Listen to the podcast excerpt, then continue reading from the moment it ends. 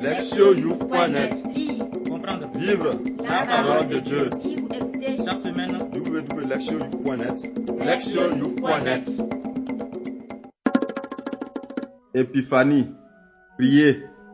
Nous sommes 72, versets 1 à 2, 7 à 8, 10 à 11, 12 à 13. Ô Dieu, donne au roi ton jugement, au fils de roi ta justice, qu'il rende à ton peuple sentence, justice et jugement à tes petits. En ces jours, justice fleurira et grande paix jusqu'à la fin des lunes. Il dominera de la mer à la mer, du fleuve jusqu'au bout de la terre. Les rois de Tarsis et des îles rendront tribut. Les rois de Saba et de Séba feront offrande. Tous les rois se prosterneront devant lui. Tous les païens le serviront. Car il délivre les pauvres, qui appelle et le petit, qui est sans aide, compatissant aux faibles et aux pauvres, il sauve l'âme des pauvres. Lire la parole. Première lecture. Isaïe 60, versets 1 à 6. Debout, resplendis, car voici ta lumière, et sur toi se lève la gloire du Seigneur. Tandis que les ténèbres s'étendent sur la terre et l'obscurité sur les peuples, sur toi se lève Seigneur, et sa gloire sur toi paraît.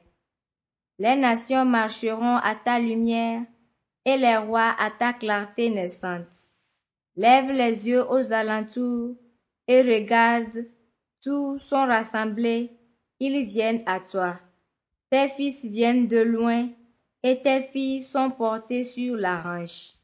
Alors tu verras et seras radieuse, ton cœur tressaillira et se dilatera, car les richesses de la mer afflueront vers toi, et les trésors des nations viendront chez toi. Des multitudes de chameaux te couvriront des jeunes bêtes, et mendiants et d'épha. Tous viendront de Saba, apportant l'or et l'encens, et proclamant les, les louanges du Seigneur. Deuxième lecture. Éphésiens 3, versets 2 à 3, 5 à 6. Car vous avez appris, je pense, comment Dieu m'a dispensé la grâce qu'il m'a confiée pour vous, m'accordant par révélation la connaissance du mystère tel que je viens de l'exposer un peu de mots.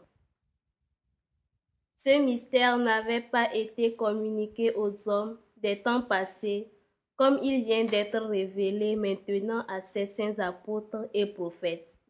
Dans l'esprit, les païens sont admis au même héritage, membres du même corps, bénéficiaires de la même promesse. Dans le Christ, par le moyen de l'Évangile. Évangile.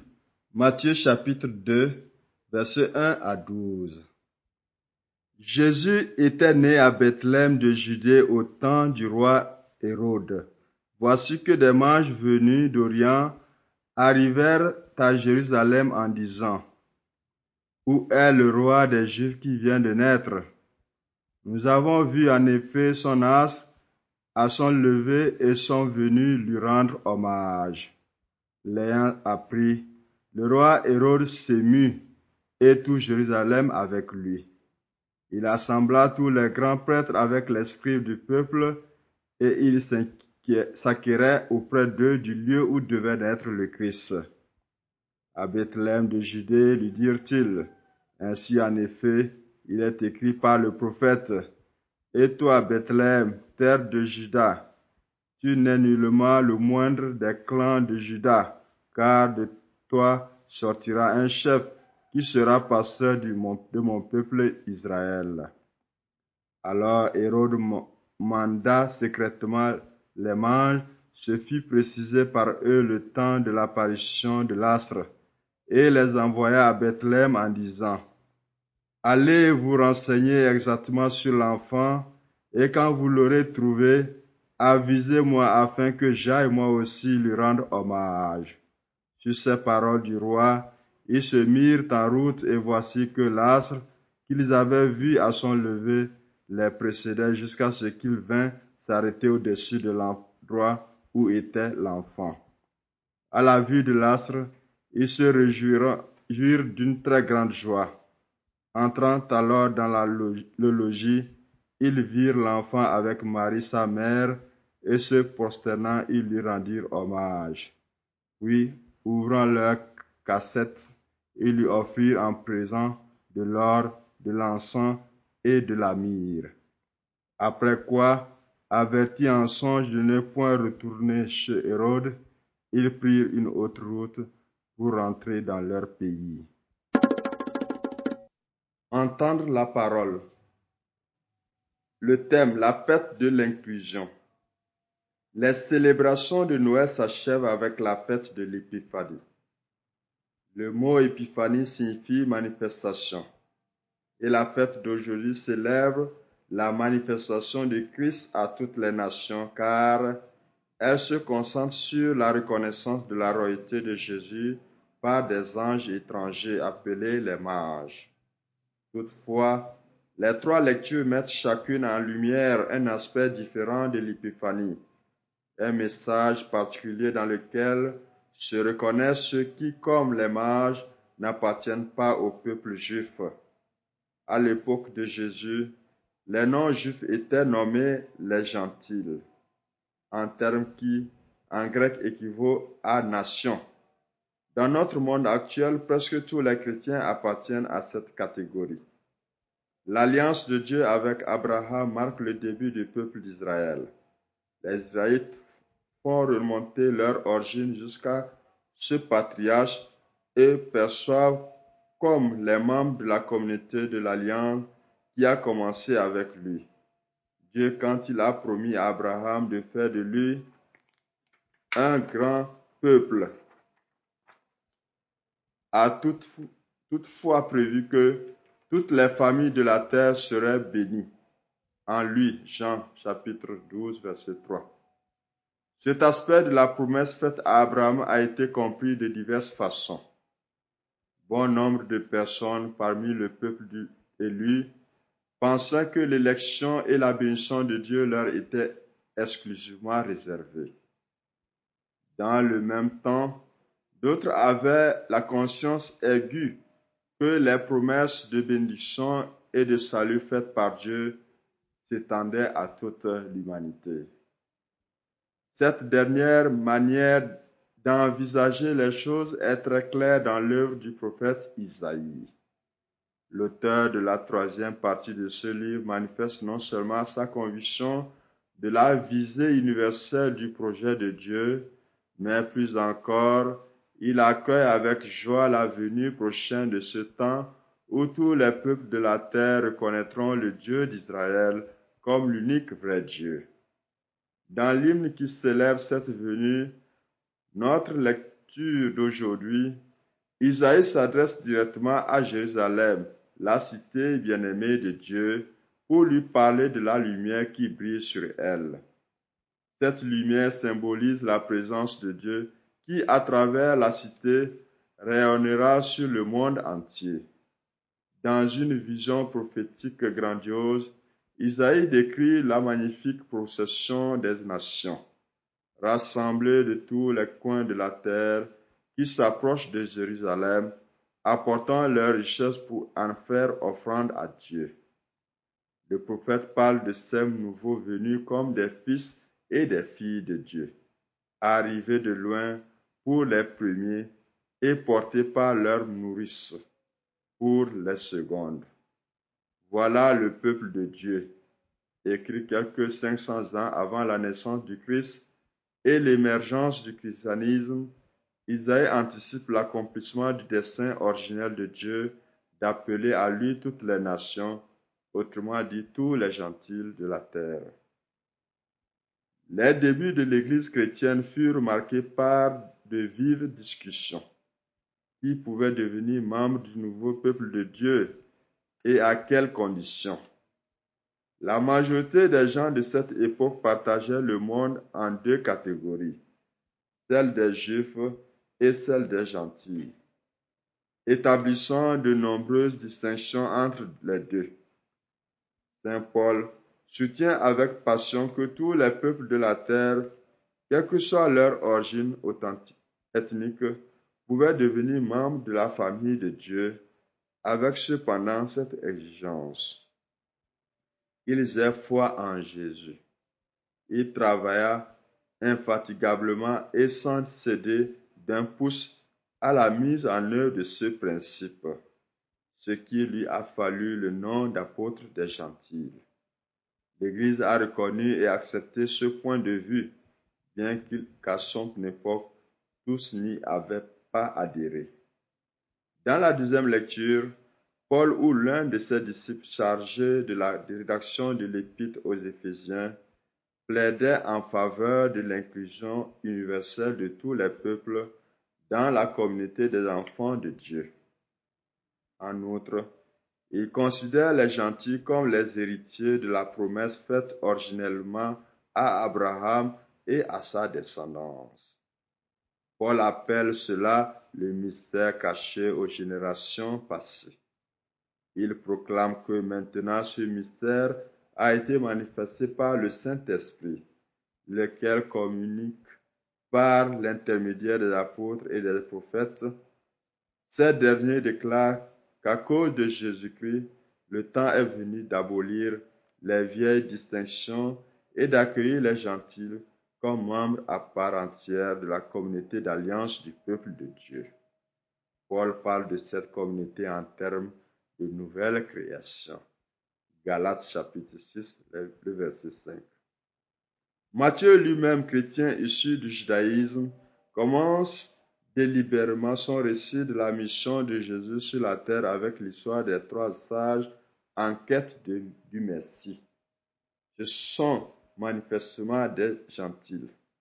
Ils viennent d'Orient et ignorent où le Messie a vu le jour, ce que savait tout juif informé par la prophétie bien connue de Michée. Ces gentils furent divinement guidés par une étoile Dieu les conduisant jusqu'au lieu de naissance du Messie. Ayant trouvé le nouveau-né, les trois sages se prosternèrent devant lui. Ils reconnurent en lui la personne divine et lui rendirent un hommage approprié. Les présents offerts étaient de ceux qui, convenaient à un roi.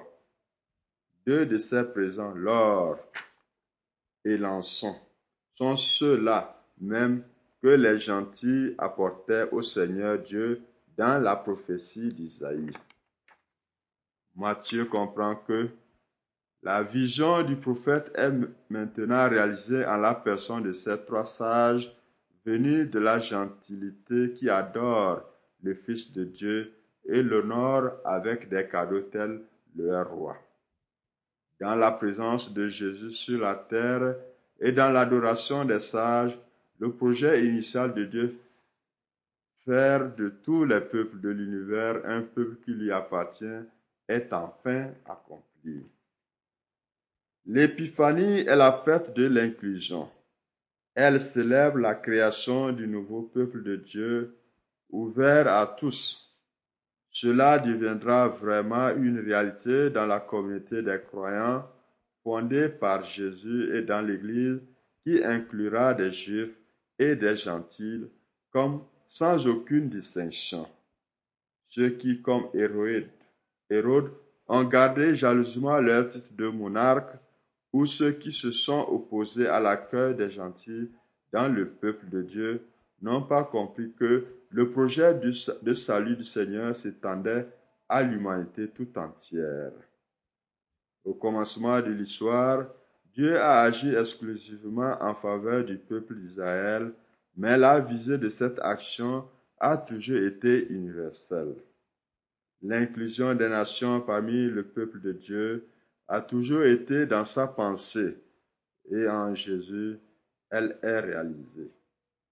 Pendant cette fête de l'Épiphanie, tous ceux qui parmi nous sont issus des gentils, ou mieux des nations, s'inclinent dans un geste de gratitude devant leur Dieu, tout comme l'ont fait nos trois ancêtres, les sages païens à Bethléem. Nous accomplissons ainsi ce qu'Isaïe avait vu par avant dans une vision et ce pourquoi le psalmiste priait en disant que tous les rois de la terre s'inclinent devant lui et que toutes les nations le servent. Écoutez la parole. L'inclusion et l'exclusion sont des expériences que nous avons tous faites en cours de notre vie. Parfois, l'exclusion est mineure. Par exemple, lorsque nous sommes exclus d'un groupe d'amis auquel nous voudrions tant appartenir. Parfois, elle peut être porteuse d'enjeux beaucoup plus larges. Ainsi, lorsque nous sommes exclus à cause de notre race, de notre classe sociale, de notre origine ethnique ou de notre sexe, qu'elle se vive à petite ou grande échelle. L'exclusion nous heurte et nous blesse profondément parce que, la plupart du temps, elle se fonde sur des facteurs qui déterminent qui nous sommes et ce qui est important pour nous. Quand quelqu'un, personne ou groupe nous inclut, c'est comme s'il portait atteinte à notre identité et à notre dignité. L'exclusion peut se produire dans toutes nos relations. Par exemple, au sein des familles, certains membres ne sont pas invités ou ne sont pas reconnus à cause de ce qu'ils ont fait ou à cause de leur échec. Dans nos groupes, raciaux ou ethniques, nous excluons parfois d'autres groupes ethniques à cause d'une histoire faite d'hostilité et de préjugés. Au sein de nos paroisses, il nous arrive d'exclure les membres des autres dénominations chrétiennes ou les personnes qui ne partagent pas notre foi. Et au plan national, nos gouvernants peuvent décider quels groupes seront exclus du pays. Il est donc fréquent que nous soyons exclus ou que nous fassions subir l'exclusion à d'autres. Des divergents et les échecs pour arriver à intégrer la diversité sont l'une des raisons de la fragmentation, des haines, des ruptures, des guerres et des conflits qui détruisent notre planète et notre, commune humanité. L'inclusion est le contraire de l'exclusion et nous avons fait des expériences de ce type où nous expérimentons la chaleur de l'amour, l'accueil, l'hospitalité, l'amitié et la communauté. Cette expérience est encore plus riche quand elle surmonte les divisions et les hostilités, quand des personnes défient leur ethnocentrisme et décident de dépasser les différences dans l'amitié, l'hospitalité et la générosité. Il est magnifique de voir des membres d'ethnies et de groupes raciaux différents construire une amitié, fonder un groupe, fonder un couple, œuvrer ensemble dans les réseaux sociaux de solidarité. Dieu a pour objectif l'inclusion et la diversité. Il désire que tout en gardant nos cultures, nos personnalités, nos différences, nous soyons en relation avec d'autres, différents de nous, et leur permettions de célébrer ce qu'ils ont d'unique. L'inclusion n'a rien à voir avec l'identique ou l'uniformité. C'est une célébration de la diversité et de la dignité de toutes les personnes humaines. C'est l'une des tragédies de notre temps que les paroisses elles-mêmes reflètent les divisions des différentes communautés. Au lieu de modeler une humanité nouvelle, ouverte à tout, cela même qui est au cœur du message chrétien. Jésus est mort pour faire tomber les barrières entre l'humanité et Dieu et pour annuler toute division. Par conséquent, Les paroisses et les communautés des disciples de Jésus sont appelées à être des artisans de l'inclusion. Proverbe. Le lait et le miel n'ont pas la même couleur, et pourtant ils partagent la même demeure dans la paix. Proverbe africain. Agir. S'examiner. Réfléchissez à vos expériences d'exclusion et aux sentiments qui ont accompagné ces expériences. Réfléchissez aux expériences dans lesquelles vous avez exclu d'autres personnes et essayez de ressentir ce qu'elles ont pu éprouver. Réfléchissez aux exclusions pratiquées par vos groupes d'appartenance fondés sur les ethnies, la classe sociale, le sexe, l'âge et la race, et aux conséquences de ces actions pour les exclus. Répondre à Dieu. Reconnaissez vos péchés qui se rapportent à l'exclusion, les vôtres, ceux de votre groupe, ceux de votre paroisse. Priez pour recevoir la grâce d'un nouveau commencement où vous pourrez être un canal d'inclusion. Répondre à notre monde. Quel pas concret pourriez-vous faire pour promouvoir l'inclusion dans votre vie personnelle, paroissiale, sociale?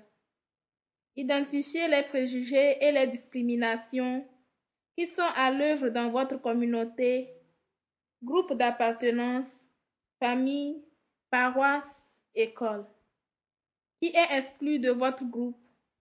Prenez la, résolution d'être accueillant et d'intégrer ceux qui ont pu être mis à l'écart. Priez. Priez la prière de Jésus. Jean 17, versets 20 à 23. Je ne prie pas pour eux seulement, mais aussi pour ceux qui, grâce à leur parole, croiront en moi, afin que tous soient un, comme toi, Père, tu es en moi et moi en toi, que je aussi sois en nous, afin que le monde croit que tu m'as envoyé. Je leur ai donné la gloire que tu m'as donnée, pour qu'ils soient un, comme nous sommes un, moi en eux et toi en moi, afin qu'ils soient parfaits dans l'unité et que le monde reconnaisse que tu m'as envoyé et que tu les as aimés comme tu m'as aimé.